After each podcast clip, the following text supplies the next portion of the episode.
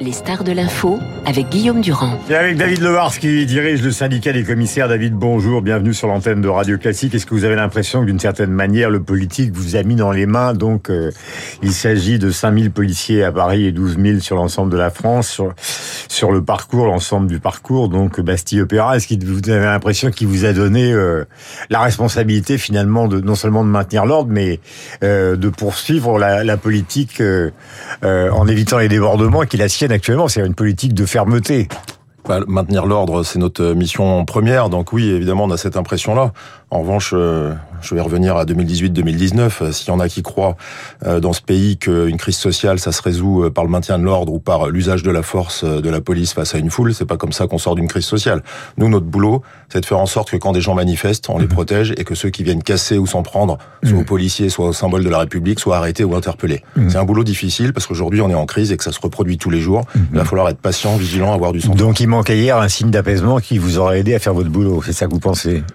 C'est pas ce que je peux penser parce que j'ai pas le droit de prendre une parole politique euh, en représentant les commissaires de police. Mais ce que je pense, c'est que la police est souvent mise à contribution dans des crises qui s'accumulent. Hmm. Il faut pas négliger le fait que c'est extrêmement compliqué pour nos forces de l'ordre hmm. et qu'il faut aussi les préserver et faire en sorte de les protéger pour faire cette mission essentielle. Alors, question, euh, est-ce que vous craignez, euh, d'après les informations que vous recueillez, vous, évidemment, vous avez des, des réseaux privilégiés, une sorte de gilet jaunisation de cette neuvième manifestation qui va avoir lieu donc euh, cet après-midi ou est-ce que pour l'instant ça vous paraît exclu les syndicats tiennent tiennent la main?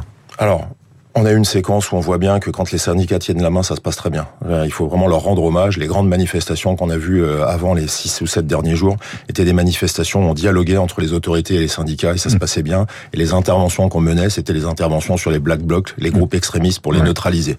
On voit aujourd'hui que maintenant on est dans le désordre. La gestion du désordre, c'est extrêmement compliqué et il y a des mm. gens qui sont des spécialistes du désordre. Dans la classe politique, il y en a qui incitent au désordre. Et puis sur le terrain, il y a les professionnels du désordre. C'est là où il faut qu'on soit extrêmement vigilant, mais il faut pas ignorer le fait que le désordre, ce sont des violences urbaines. Et les mhm. violences urbaines, c'est extrêmement difficile à gérer parce qu'il n'y a aucune organisation et la seule volonté, c'est de faire de l'image. Et face à l'image, et eh ben forcément, il y a de la violence. Tout ce qui s'est passé les derniers soirs, qui sont des mini-manifestations, que ce soit à la porte d'Italie ou que ce soit par exemple du côté euh, euh, de la place Vauban à Paris aux Invalides, euh, on a bien vu que la doctrine Nunez, je ne sais pas si elle est profondément différente de celle de son prédécesseur, mais ça consiste à séparer d'entrée toute volonté de rassemblement. C'est-à-dire on éparpille les gens qui commencent à se regrouper pour éviter qu'une sorte de boule, une force euh, qui s'installe. Et c'est ce qui va se mettre en place ce soir, finalement, à la dissolution de la manifestation, parce que c'est là que le problème va devenir dangereux sur une manifestation comme celle d'aujourd'hui à l'appel d'une intersyndicale, s'il y a un groupe extrémiste ou un black bloc, il faut effectivement, quand les conditions le permettent, essayer d'intervenir pour dissoudre ce black bloc. Oui, parce que si on les laisse faire, ils font de l'image, ils se mettent à casser, hmm. ils mettent en danger euh, à la fois les, les manifestants, mais également les policiers. S'il n'y a pas les conditions d'intervention, il faut pas le faire et on sait aussi rester en retrait. Hmm. Moi, je suis moins inquiet d'une manifestation organisée où il y a une foule de gens qui sont pacifiquement là pour faire état de revendication. Les groupes extrémistes dans ces manifestations-là, on sait maintenant faire des interventions qui sont à peu près euh, hmm. Correctes est, reconnu. Mm. Ce qui est plus difficile, c'est quand ça se disperse dans les villes, que vous avez des petits groupes mm. éparses qui font en sorte de disséminer la violence, où là, ça nous fait euh, nous bah, C'est un peu le cas, parce qu'il y a souvent 250 points de manifestation à travers la France, mais pour l'instant, par rapport à ce qu'on a connu lors des Gilets jaunes, on n'a jamais vu une, une arrivée massive. Alors, c'est beaucoup mieux encadré que les Gilets jaunes, mais on n'a jamais vu arriver euh, tout d'un coup, surgissant d'une rue, euh, un groupe massif de Black Blocs sur les manifestations. C'est pour ça qu'il faut rester serein. ils sont quoi? Ils sont arrêtés à l'avance Vous les avez euh, Non, c'est pas le, c'est pas la même intensité. Il faut aussi reconnaître que pour le moment, on est dans une phase critique compliquée, mais on n'est pas dans une phase extrêmement sensible, comme on a pu euh, voir en 2019 avec des samedis extrêmement difficiles où on avait effectivement des hordes hostiles qui s'en prenaient aux forces de l'ordre et qui pouvaient être en surnombre. Aujourd'hui, on n'en est pas là, mais il faut être vigilant. Mais pourquoi ils sont pas là Enfin, pardonnez-moi, c'est pas du tout. Hein, je suis pas poussé au crime, hein, mais je parle d'un point de vue technique. Ben, parce que ça nécessite une organisation. Vous savez, un black bloc, c'est plus facile d'aller s'infiltrer dans une foule pour ensuite s'équiper et agir que de venir dans des endroits qui sont eux-mêmes pas contrôlés et disséminés. Ils ont les mêmes difficultés que les mm. forces de l'ordre. Vous savez, Les extrémistes, quand ils se regroupent, ils savent que si les forces de l'ordre sont à proximité, ils peuvent se faire interpeller. Donc c'est du jeu du chat et la souris pour les forces de l'ordre, pour les manifestants, pour les petits groupes qui veulent faire des bêtises, et puis pour ceux qui veulent tout casser. Un parcours, est-ce que ça a une sensibilité particulière pour garantir la sécurité? Là, il s'agit donc départ à 14h, Bastille, Opéra, boulevard Beaumarchais, fille du Calvaire, passera par la République, etc. C'est un parcours relativement classique ou est-ce qu'il présente des difficultés sécuritaires particulières? Non, c'est du archi classique. Hein, Bastille, Opéra, République, euh, rester sur la rive droite, c'est du archi classique. Euh, ce qui est extrêmement sensible, c'est de faire en sorte que ce parcours-là n'ait pas de porosité pour pas accéder vers des symboles de pouvoir qu'on connaît tous, hein, que ce soit sur l'autre rive, l'Assemblée nationale, mais sur la rive droite, euh, le palais de l'Élysée, euh, des, des, des, bâtiments de la République. Donc il faut faire en sorte que des groupes hostiles n'y accèdent pas. Mmh. Et puis il faut aussi faire en sorte de protéger le parcours, l'itinéraire, parce qu'il y a des commerçants sur ces parcours-là, il y a des particuliers, il y a des véhicules. Et quand vous avez des groupes hostiles, ben, quand ils veulent faire du dégât, on, on, le voit, vous êtes riverain de Paris et puis vous vous retrouvez avec votre voiture qui brûle en bas de chez vous. Ça veut dire que ce matin, par exemple, David Lebars, euh, la place de la Concorde, qui a été le théâtre il y a quelques jours euh, de manifestations, est complètement sécurisée, va, va être entièrement euh, neutralisée Elle sera bloquée et filtrée à, à, toute évidence, parce que la place de la Concorde, si elle est prise, ça veut dire d'autres risques de porosité vers l'Assemblée nationale. Ce sera pas une place qui sera accessible pour oui, ce cortège. Et l'Assemblée nationale et l'Élysée de l'autre côté. Et l'Élysée de l'autre côté. des États-Unis, etc.. Est-ce que d'un point de vue euh, syndical, vous vous sentez solidaire des gens qui sont dans la rue? A les mais policiers. Mais c'est ça le paradoxe, Guillaume Durand, c'est qu'on a des policiers aussi dans les manifestations qui sont sous les bannières des confédérations syndicales parce que la retraite c'est pour tout le monde. Donc il faut comprendre que les policiers, c'est tout à leur honneur, ils sont à la fois dans les cortèges officiels, ils se tiennent bien, ils manifestent, ils font état de leurs droits et de leurs revendications, et puis ils sont aussi dans les cortèges pour encadrer, sécuriser. Et ça, il faut que nos concitoyens comprennent que tous les jours, cette accumulation, ils sont extrêmement mis à sollicitation, à contribution, et il va y avoir une fatigue physique et mentale. Il faut penser à eux, il faut espérer qu'il y ait un peu de relâchement ce week-end pour qu'ils se reposent aussi. Est-ce que vous considérez que Nunez, c'est mieux que l'allemand Non, je vais vous dire pourquoi. Parce que Didier Lallemand, il est venu dans une période où c'était extrêmement compliqué, il n'y avait pas d'organisation, il n'y avait que du désordre. Et il avait une mission qui était celle de s'en mmh. prendre au désordre. On peut en penser ce qu'on veut, mais il faut pas non plus comparer... C'était pas le droit des diplomates Peut-être, mais il avait une mission. Euh, Laurent Nunez, il est arrivé dans une période où les manifestations étaient plus organisées. C'est un homme à la fois de fermeté, mais également de dialogue. Et, de renseignement.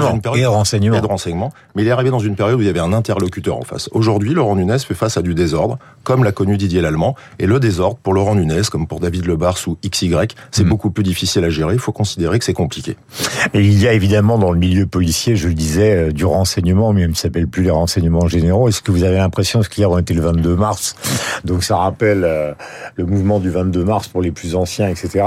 Est-ce que vous avez des, indications, des renseignements euh, Et encore une fois, là, je suis pas pousse au crime, c'est simplement pour euh, avoir des informations qui pourraient donner l'impression qu'à terme quelque chose euh, va exploser ou est-ce que tout ça c'est du fantasme de journalisme?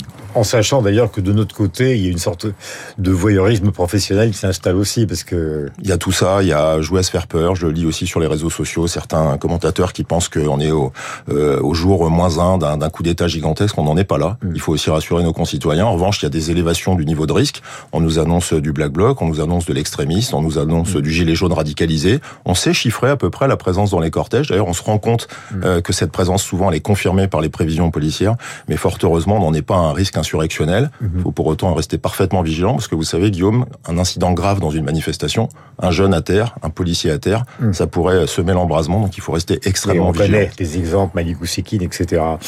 Euh, quand des dirigeants politiques comme Jean-Luc Mélenchon emploient des mots que vous avez vous-même évoqués sans donner son nom, euh, la force, la rue, euh, ça commence à poser un problème, non, pour les policiers?